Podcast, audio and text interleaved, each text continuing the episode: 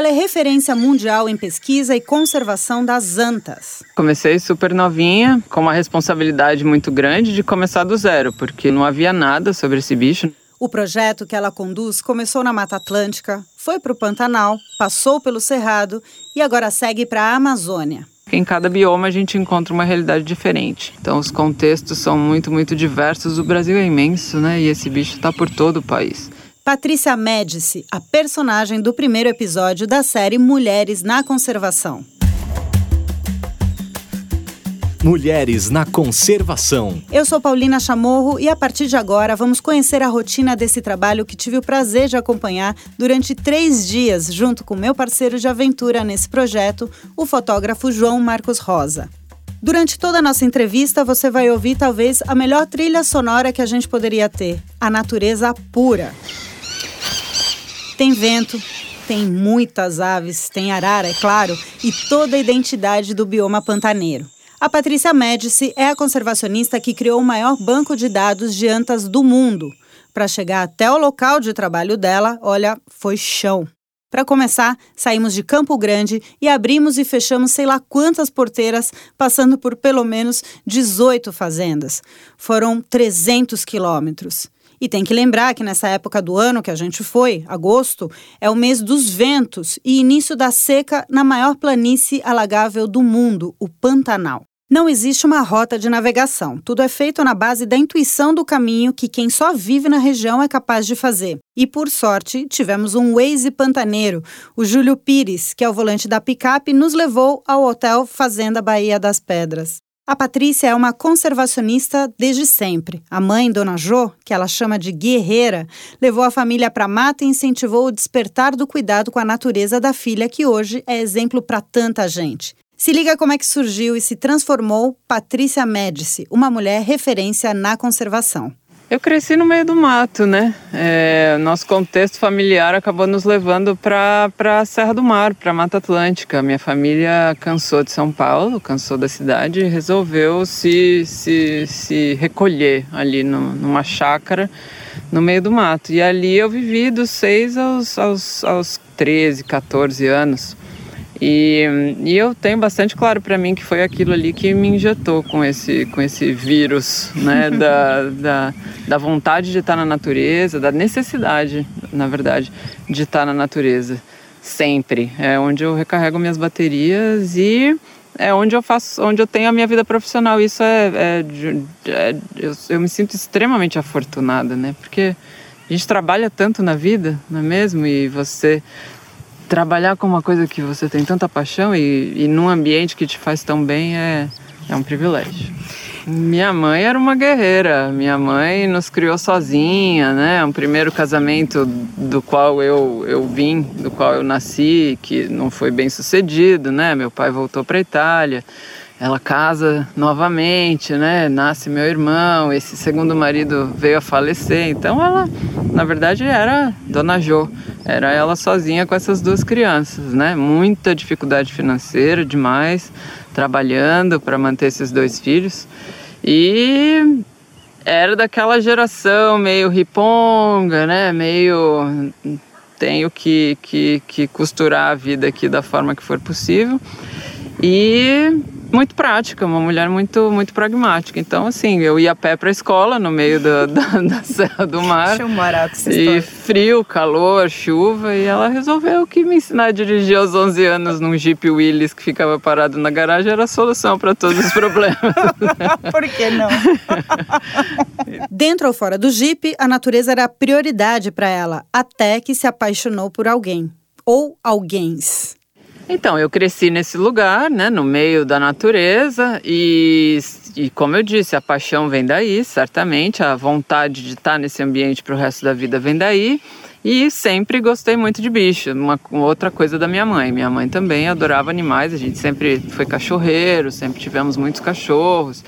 E na casa, que era no meio do mato, vinham muitos animais, vinham macacos, né? Vinham coatis, vinham aves de todo tipo. Então, tinha essa coisa com bicho e eu entrei na faculdade sabedora de que eu ia querer trabalhar com animais. Uhum. É, e, e, você começa a encontrar os seus gurus, né? Você começa a encontrar os seus mentores e muitos professores e, e, e pessoas da, dali da, do, do, ambiente acadêmico da universidade começaram a me apresentar a livros, a papers científicos e eu li algumas coisas sobre a anta e esse papel desse animal na dispersão de sementes. E é fascinante, né? Como que tem animais que são tão importantes para manter a biodiversidade. E mantive ali um interesse por esse animal. E quando nós fundamos o IP, né, em 1992, uma tarde em Piracicaba, todos nós ali sentados, tomando uma, uma cervejinha na, na beira do rio e sonhando o que, que a gente queria para essa organização. E a gente queria ser uma organização por excelência de conservação de espécies e a, fizemos uma lista dos animais com os quais a gente queria trabalhar. A ANTA rapidamente foi para essa lista como um animal muito pouco estudado, né, para o qual a gente tinha que intervir. E eu pesquei dessa lista, da lista dos sonhos das espécies do, do IP. Então por isso eu brinco, não foi uma história romântica, mas tem, tem um, um, uma lógica por trás. Né? Pois é, comecei super novinha. É com uma responsabilidade muito grande de começar do zero, porque não, não havia nada sobre esse bicho, nenhum outro projeto que, que já tivesse sido conduzido. Então, assim, nós não sabíamos como, como começar, como capturar uma anta, que métodos utilizar para estudar esse animal, qual seria um design amostral, enfim, tudo, tudo, tudo, tudo foi desenhado por nós desde, desde o princípio. É, eu sou uma pessoa que sempre que eu, que eu tenho um desafio na mão, que sempre que eu tenho que começar algo novo, é, desenvolver algo, eu, eu brinco, né? Que eu peço ajuda aos universitários. Eu vou atrás das pessoas que, dos gurus e dos mentores. Eu eu passo a minha vida com gurus e mentores me, me apoiando né, ao longo do caminho. Então eu fui para as pessoas que, que podiam me aconselhar naquele momento, no Brasil, fora do Brasil, e angariei aí um monte de sugestões e recomendações e aos pouquinhos a gente foi então desenvolvendo as nossas metodologias né, e começando esse trabalho. E o IP tinha um componente de trabalho muito forte na Mata Atlântica, sempre teve, continua tendo, e então era natural que a gente começasse ali, né, uhum. no cerne da nossa, da nossa área de atuação. É, e no Morro do Diabo, então, no Parque Estadual Morro do Diabo, foi o início desse trabalho que é, honestamente era para ser um projetozinho, né? Um uhum. projeto que respondesse ali algumas perguntas básicas e que a gente então se utilizasse desses resultados para tecer estratégias para conservar esse bicho. Mas o fato é que quando você começa algo como, como um projeto como esse, é uma avalanche, né, uma bola de neve de perguntas, de novos questionamentos que vão surgindo para você. Então, o que era para ser um projetinho acabou virando o meu projeto de vida, minha causa. Uhum. E, e, se tornou bastante claro que um banco de dados para a Mata Atlântica exclusivamente não seria relevante para toda a área de distribuição desse animal. A gente tinha que expandir, uhum. né? É, então expandimos para o Pantanal, eventualmente para o Cerrado, e estamos nesse momento expandindo pela quarta vez para a Amazônia, que é o nosso último site. Então, ao longo dessa história, sim, a gente, na trajetória, a gente construiu, vem construindo o maior banco de dados sobre, sobre a ANTA é, e que vem sendo e será ainda mais no futuro o principal instrumento que a gente tem para pensar o que, que é, o que são as estratégias que efetivamente vão, vão conservar esse animal nas diferentes realidades nas quais ela está inserida. Uhum. Porque em cada bioma a gente encontra uma realidade diferente, uhum. ameaças diferentes, é, atores diferentes. Então os contextos são muito, muito diversos. O Brasil é imenso, né? E esse bicho está por todo o país. Então a gente tem que trabalhar por blocos. Aos 20 e poucos anos, Patrícia Médici começou o projeto do IP, que há anos tem os melhores e referenciais resultados sobre a cientificamente conhecida como tapiros terrestres, a anta brasileira. E é no coração do Pantanal que essa espécie vive seu verdadeiro paraíso. A anta é um animal extremamente importante para a manutenção da biodiversidade. Né? Então é um mamífero de grande porte, é um animal que consome é, quantidades enormes de, de frutos e dispersa as sementes desses frutos. Né? Tanto é que a gente chama esse animal de a jardineira das florestas. Então é um animal que se removido desse, desse ambiente, se removido do habitat, se removido esse papel né, na, na dispersão dessas sementes que é desempenhado por esse animal, é, é, se a gente não tiver mais isso, as florestas serão infinitamente diferentes, tanto em termos de composição, estrutura e diversidade. Então é a principal mensagem que a gente tenta disseminar, jardineira da floresta. Né? A floresta tropical sem esse animal será certamente diferente. Então, aqui é como você, como você disse, a gente considera a anta no paraíso. É a anta como ela deve ser, é a anta na sua condição mais uh, natural possível, basicamente livre de ameaças, né? A gente está numa localidade do Pantanal que é bastante, extremamente bem conservada. É, então a gente tem uma população é, que a gente. É, tudo que eu estou dizendo está baseado em dados, né? Uma população extremamente saudável. A gente amostrou esses animais, estudou a saúde desses animais por 10 anos aqui. É, uma população que se reproduz extremamente bem e é, que tem uma, uma taxa de recolonização é, bastante alta. Então, é, é a anta ideal. É a, o que a gente chama de população controle, né? Todo o restante, o que a gente encontrou já na Mata Atlântica, o que a gente está vendo no Cerrado, o que a gente certamente vai encontrar na Amazônia, será comparado a essa, essa base de dados da anta no paraíso que a gente tem aqui no Pantanal, uhum. né? que é como deve ser. Então, o Pantanal é a maior planície alagável de água fresca é, contínuo né, do, do mundo. Então, é certamente o maior naco de habitat para esse animal. Então, é, é, eu tenho bastante certeza que as, as populações mais, mais significativas para esse bicho estão aqui. É, então, é um lugar que, para mim, funciona como um recarregador de baterias, como um laboratório a céu aberto, porque aqui a gente é capaz de coletar algumas, algumas pecinhas do, do quebra-cabeça de informações que a gente jamais será capaz de, de coletar em nenhum outro lugar. E é uma esperança de que, se todo o resto der errado, né? Aqui a gente tem um porto seguro para esse bicho. E é claro que queríamos acompanhar a Patrícia em ação a ansiedade era alta. Quando chegamos, Patrícia estava esperando a gente no laboratório para explicar como seria a logística dos próximos dias.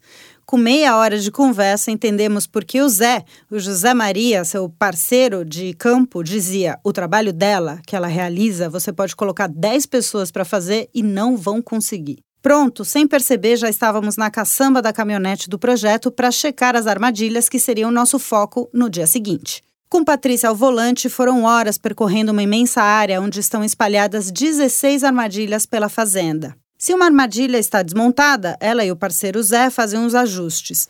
Montam a armadilha, levantando a madeira, depois colocam um sal que atrai as antas, desfazem as pegadas e revisam a câmera trap.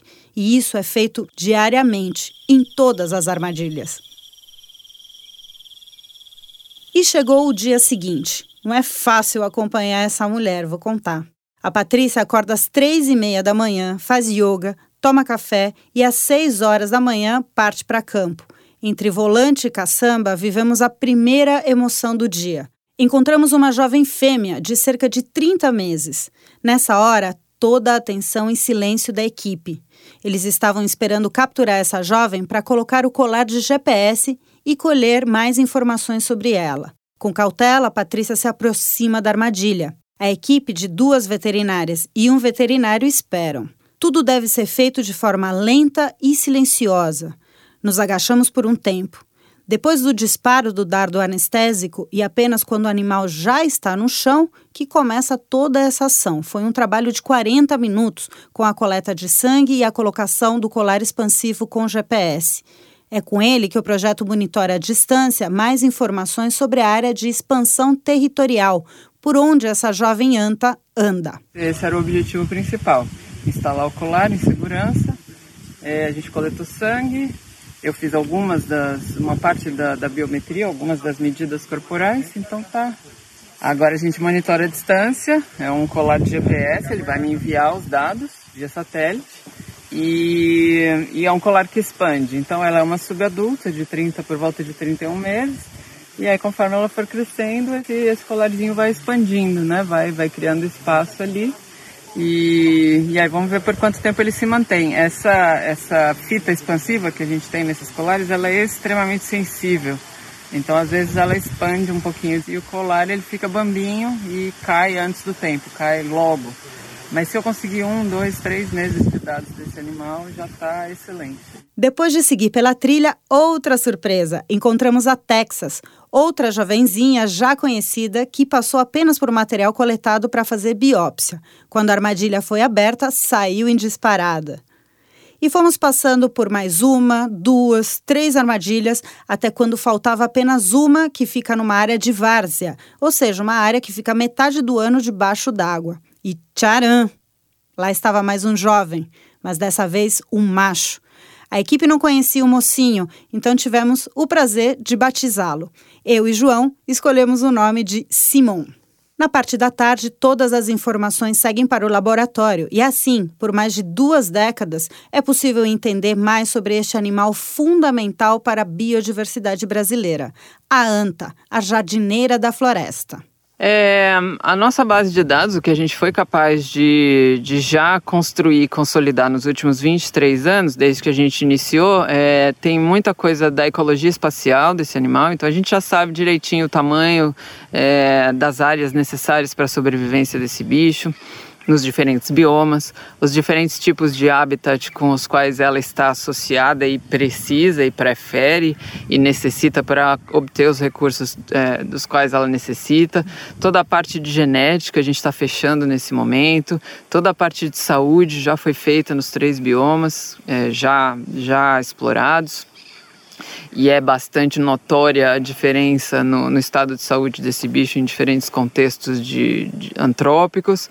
É, toda a parte de dieta a gente já fechou, toda a parte de organização social, que é aqui no Pantanal que a gente vem é, focando agora. Uhum. Essa é a grande curiosidade do momento. Essa é, é, a, é, a, parte de organização social e reprodução. São duas pecinhas aí do quebra-cabeça que, mesmo depois de 23 anos trabalhando com o um uhum. bicho, a gente ainda precisa é, desvendar é, o final desse, desse novelo de lã.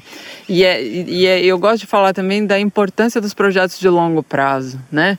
Porque a gente acha que a gente consegue né, matar a ecologia, a biologia de um animal aí numa tese de mestrado, numa tese de doutorado e de maneira geral a gente não consegue, né? A gente precisa desses projetos de longo prazo para construir esses bancos de dados que nos possibilitam substanciar estratégias de conservação, né? Então é isso que a gente está fazendo. E essa parte de, de organização social ainda tem aí uns lugares, umas, umas questões nebulosas que a gente tem que que desvendar para ser capaz de entender o que, que é uma população que está funcional, que está íntegra, e o que, que é uma população que está desmantelada, como que eu mencionei anteriormente do, do Cerrado. Uhum. Né? A Iniciativa Nacional para a Conservação da Anta Brasileira, INCAB, projeto do IP, é o maior estudo sobre antas do mundo. Desde 1996, a equipe capturou 156 antas. Dessas, 86 estavam no Pantanal. Na Mata Atlântica foram 35 indivíduos e no Cerrado, mais 35. Todos os dados já foram processados e as capturas finalizadas. Em cada bioma, os hábitos, os cenários e as ameaças são diferentes, como contou Patrícia Médici. É, em cada um dos biomas onde a gente atua, a gente tem esses contextos diferentes. Então, na Mata Atlântica, a gente se deparou com a com a fragmentação, né? Então essa essa essa essa paisagem de pequenos fragmentos completamente isolados, desconectados e pequenas populações. É, circundadas por uma, uma, uma matriz de paisagem de agricultura e pecuária, né?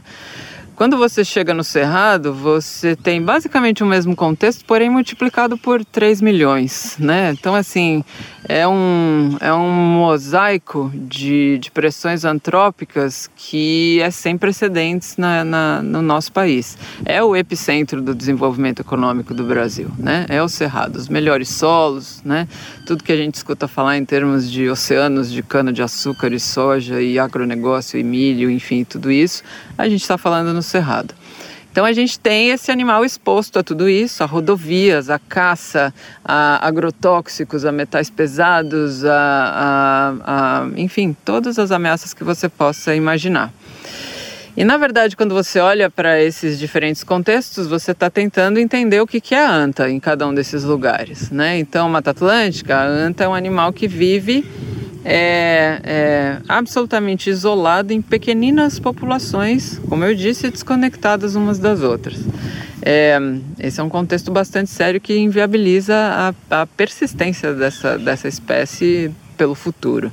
Quando a gente pensa em cerrado, os fragmentos de, de habitat são tão pequeninos, são tão mínimos, que a gente nem consegue ter populações nesses pequeninos fragmentos. São sobreviventes. São, então, o que a gente tem são indivíduos que estão ali espalhados por essa paisagem loucamente antropizada tentando sobreviver de alguma maneira, uhum. né? Então a gente tem uma estrutura social completamente desmantelada, a gente tem a saúde desses animais absolutamente depauperada, a gente encontrou de tudo um pouco, animais contaminados por pesticidas, é, animais contaminados por metais pesados, animais é, doentes, animais de todo tipo de condição de saúde bastante depauperada.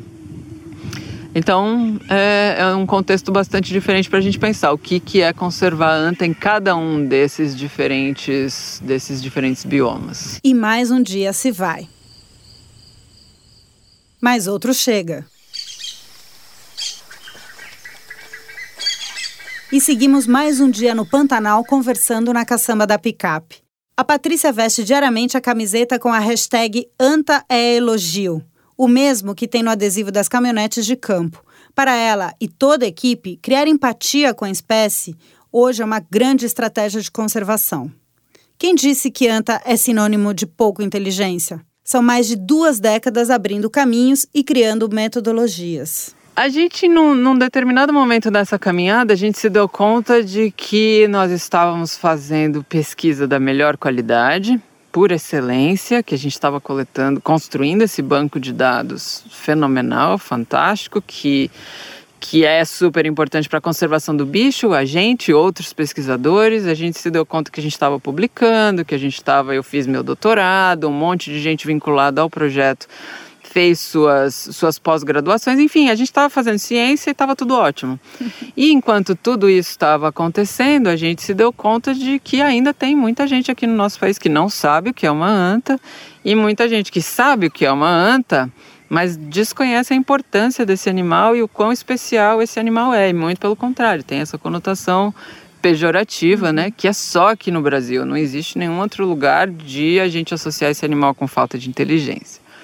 É, foi mais ou menos nesse período aí que a gente que a gente teve a oportunidade de conhecer a Liana e que a gente começou a pensar, mas a gente tem que falar com, com o público. A gente não pode estar só falando com os convertidos, né? com os cientistas, com os colegas, com, com a gente tem que falar com o povo, a gente tem que falar com, com a galera na rua, né? E a gente começou então a, a ver a enxergar a importância de, de, da comunicação e de lançar mão aí das diferentes ferramentas que há muitos anos atrás eram disponíveis. Hoje em dia a gente tem infinitas outras, né? Mas a gente começou a, a, a gente se imbuiu da responsabilidade de levar a mensagem para fora da caixinha acadêmica científica, né? Então vamos lá, vamos traduzir isso aqui, traduzir esse banco de dados, traduzir essa mensagem, digerir essa mensagem de forma que as pessoas se apaixonem por esse animal, saibam da importância dele e se preocupem queiram contribuir para a conservação do mesmo. Além de receber quase todos os principais prêmios em conservação, em 2019, Patrícia recebeu o prêmio National Geographic Society Buffett Award for Leadership in Conservation. Ela também é presidente de uma rede global com mais de 150 pessoas em 28 países. É isso aí, eu sou, sou presidente de um, de um grupo que se chama Grupo Especialista de Antas, o Taper Specialist Group. É um, é um grupo de, de profissionais da União Internacional para a Conservação da Natureza, voltado especificamente para as quatro espécies de anta. 150 pessoas em 28 países diferentes, América Latina e Sudeste Asiático, e Europa e Estados Unidos, que a gente tem muita gente que, que trabalha a questão da conservação da anta em cativeiro também, uhum. não é só na natureza. Então é, um, é uma, é uma galera, é uma, é uma turma super boa, de gente super apaixonada por esses bichos, super comprometida com a conservação deles E a gente trabalha junto numa série de, de atividades, a gente tem uma estrutura de trabalho, a gente tem um planejamento estratégico, então o que, que precisa ser feito para é, sermos mais efetivos com a conservação da anta malaia lá nos, na, na Tailândia, uhum. ou a conservação da anta da montanha na Colômbia, enfim, a gente tem estratégias tecidas para os quatro bichos. E nós temos nossa conferência, que acontece a cada três anos, então essa turma toda se reúne para discutir o que está funcionando, o que, que não está, né? trocar ideias, trocar figurinhas. É, a gente se visita, então é, a gente está é, com frequência visitando as áreas de estudo é, desse pessoal e aprendendo uns com os outros. E e é um grupo extremamente, extremamente efetivo aí na promoção da conservação desses quatro bichos. Ainda há muito por descobrir sobre as antas brasileiras, as jardineiras da floresta. Aliás, este é o motivo porque Patrícia tem todo o pique e a motivação para fazer o trabalho de 10 pessoas. Em 2015, ela palestrou no TED Talks, onde contava do estado de conservação da anta e as ameaças em ambientes degradados, como no Cerrado brasileiro. E aqui ela conta mais um pouquinho como tudo isso aconteceu. É, essa palestra já tem quatro anos, né? É. Quatro anos. E naquele momento eu estava começando, nós estávamos iniciando o trabalho no Cerrado. Então foi um momento muito difícil, porque foi um momento em que nós saímos de daqui, a gente saiu do Pantanal, que é a Anta no Paraíso, né? E já estávamos aqui há basicamente seis anos e expandimos para o Cerrado. E chegamos ali naquele mosaico de ameaças que eu mencionei anteriormente. Então, nosso dia a dia era registrar carcaça de anta na beira da rodovia, né? É, anestesiar os animais para a instalação de colar, fazer ali a avaliação de saúde, notar mutações genéticas, aberrações, é, um, todo um, um, contexto de saúde desses bichos tão diferente do que a gente estava encontrando aqui no, no Pantanal e que na verdade a gente já tinha encontrado na Mata Atlântica. A Mata Atlântica os animais estão saudáveis também. É, conversando, indo fazer palestra nas escolinhas ali da região, no Cerrado, e a criançadinha vindo puxar a camisa assim, dizendo assim: putz, carne de anta é uma delícia, a gente faz churrasco lá no final de semana em casa. Então, para mim foi um baque, foi bem nesse momento que eu fiz essa palestra, né? E, e o questionamento era esse mesmo, pô. Tô há, há, há 20, quase 20 anos trabalhando com esse bicho, tem um monte de coisa que eu não sei ainda, né? Que eu ainda preciso estudar. É... E aí? O que, que, que eu já fiz? Né? No que, que eu já contribuí? É... Eu estou assistindo esse bicho se extinguir ou eu estou de fato. É... O que eu estou fazendo vai de fato não permitir que isso aconteça? Então foi, foi muito genuína assim, a preocupação. E eu acho que eu não sarei dela ainda não.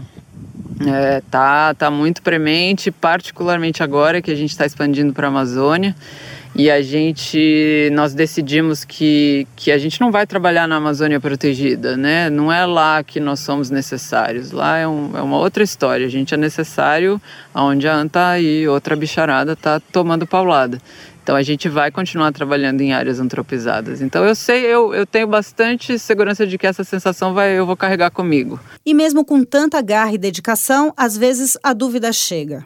Mas a certeza de que a comunicação sobre conservação e sobre o papel das antas na natureza é fundamental não deixa a peteca cair. E aí tem dias em que você acorda achando que você está de fato fazendo uma contribuição significativa e tem dias que você acorda achando que seu trabalho não está servindo para nada. Eu acho que fica meio no 50-50, fica meio ali no 50-50 e Gosto de acreditar que na contagem geral a contribuição está sendo feita.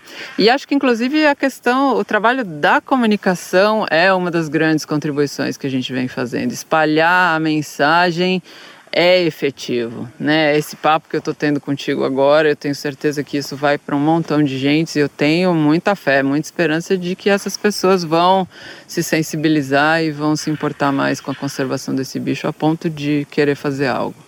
E Patrícia claramente é uma inspiração para várias gerações. Ao ser questionada sobre o assunto, tem uma resposta simples e certeira. Eu sou uma profissional da conservação que, é, alguns anos atrás, eu decidi que eu, para eu ser feliz nessa profissão, para eu ser feliz nesse caminho profissional, eu preciso estar no campo. É, eu nunca vou conseguir ser feliz como conservacionista no escritório ou é, numa sala de aula. Então eu acho que é aqui no campo, é, fazendo o que eu sei fazer de melhor, né, que é a pesquisa em loco, que eu consigo ser esse exemplo, né? E por isso é que a gente treina muita gente, a gente traz muita gente para cá, para esse ambiente, para esse, para essa atmosfera, onde as pessoas podem ver a gente em ação, esses futuros conservacionistas, minha filha, se tudo der certo, incluso, podem ver a gente em ação e se, se, se inspirar e levar isso consigo pro para o futuro. E dias depois, saímos do Pantanal com a certeza e a energia de ter convivido com uma das grandes mulheres da conservação no Brasil, Patrícia Médici. E esse foi o primeiro episódio dessa série de podcast Mulheres na Conservação. Muitas outras mulheres especiais estarão por aqui com suas histórias e ensinamentos. Eu sou Paulina Chamorro e agradecemos à Fundação Toyota do Brasil por todo o apoio na produção deste conteúdo e fez com que essa temporada acontecesse. E para acompanhar o projeto, temos muitos caminhos. Curta nas redes sociais o Mulheres na Conservação, Veja as matérias na National Geographic Brasil, buscando pelo projeto Mulheres na Conservação, também disponível pelas redes sociais da Fundação Toyota do Brasil, e veja novas matérias também pelo Ciclo Vivo. Em breve teremos uma websérie prontinha para apresentar para vocês. Esse podcast é produzido e editado pela Compasso Colab. Roteiro e produção: Paulina Chamorro, Raquel Zorzi e Bárbara Rodrigues. Edição e finalização: Ed Chaves. Até a próxima. Mulheres na Conservação.